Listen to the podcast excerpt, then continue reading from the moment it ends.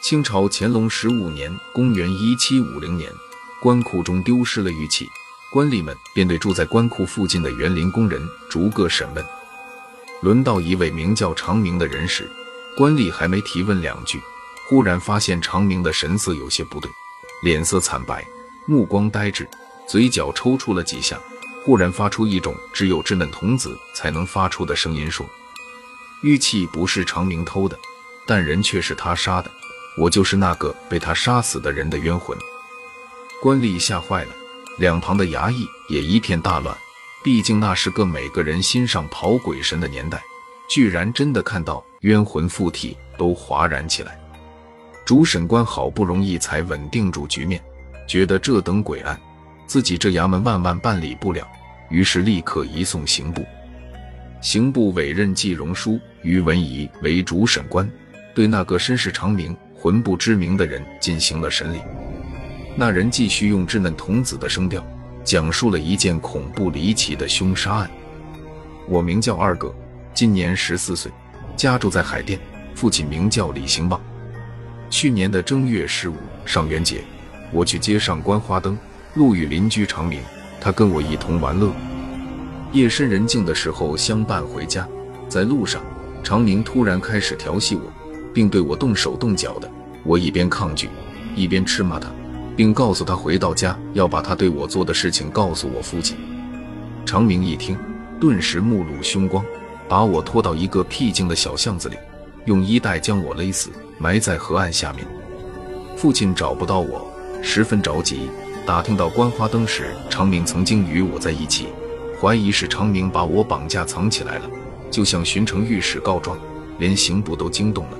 派出人仔细查访，却没有结果，只好以缺乏证据、无法找到真凶来搁置此案。两位大人，请替我伸冤报仇啊！说着，那人啼哭起来，哭声依旧是个没开嗓的童子音。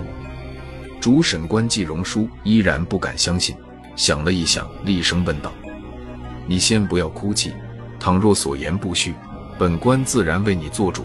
既然是去年的案子。”那么你为什么这么久才来告状呢？那个童音回道：“大人明鉴，我含冤在身，无处投胎，变成了孤魂野鬼，便日日跟着成明，想附在他身上，然后投奔衙门告状。但每次到离他四五尺的地方，就觉得炽热的，好像烈焰烧烤一般，不得接近。后来热量稍微减轻了一些，我能接近他二三尺左右了，慢慢的又渐近到一尺左右。”昨天突然发现他身上热力全消，又赶巧衙门审玉器失踪的案子，他自己站在公堂前，我正好附身于他。主审官于文仪还是不敢相信，问道：“那你还记得去年你被害后，刑部提审长明的日期吗？”那人立刻说出了一个日期，一查果然时间吻合。这一下，不相信也不行了。两位主审官问其尸骸所葬何处。那人便准确地说出了在河岸的第几棵柳树旁，派了衙役去挖掘，果然发现了一个少年的尸体，尸身还没有完全腐烂。让二哥的父亲李兴旺去辨识，李兴旺悲痛地哭泣：“我的儿子！”此案轰动京城，很多看热闹的人都去河岸边看犯罪现场，指着那个挖出二哥尸体的尸坑唾沫，星子横飞。而在朝堂上。也引起轩然大波。虽然过程很奇幻，但结果经过验证都是真实的。官府的审理还在继续，受审者也依然处于一种极端不正常的状态。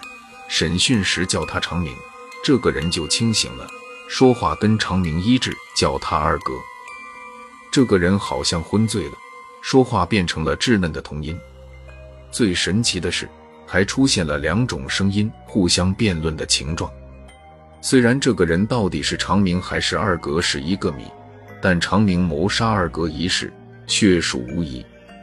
刑部以实情上奏乾隆皇帝，乾隆下令依法处死人犯。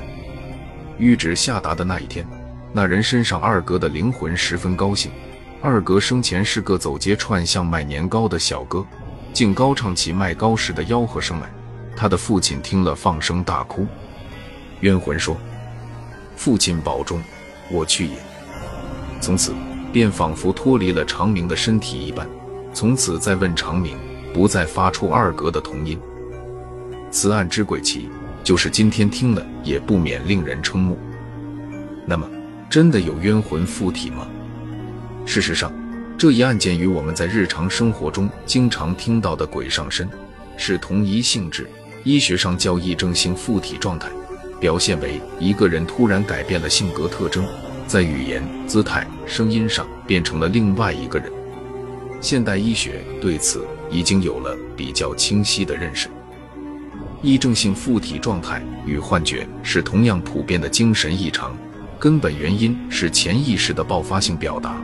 患者往往因为长期和巨大的心理压力，而有强烈的潜在诉求，但在日常生活中倾诉无门，长期的压抑和扭曲，导致一旦遇到某个突发事件，而这一事件又恰好是加在患者沉重心头上的最后一根稻草时，疾病就会发作。比如乾隆年间的这起冤魂附身奇案，就是作案人因为杀害了一个无辜的少年。而长期背负沉重的心理负担和精神压力，总怀疑受害者的冤魂围绕在自己的周围，因此一年后，当内务府审讯一桩古玩失窃案时，他误以为东窗事发，再也撑不住了，用受害者的声音和举止讲出了自己的罪行。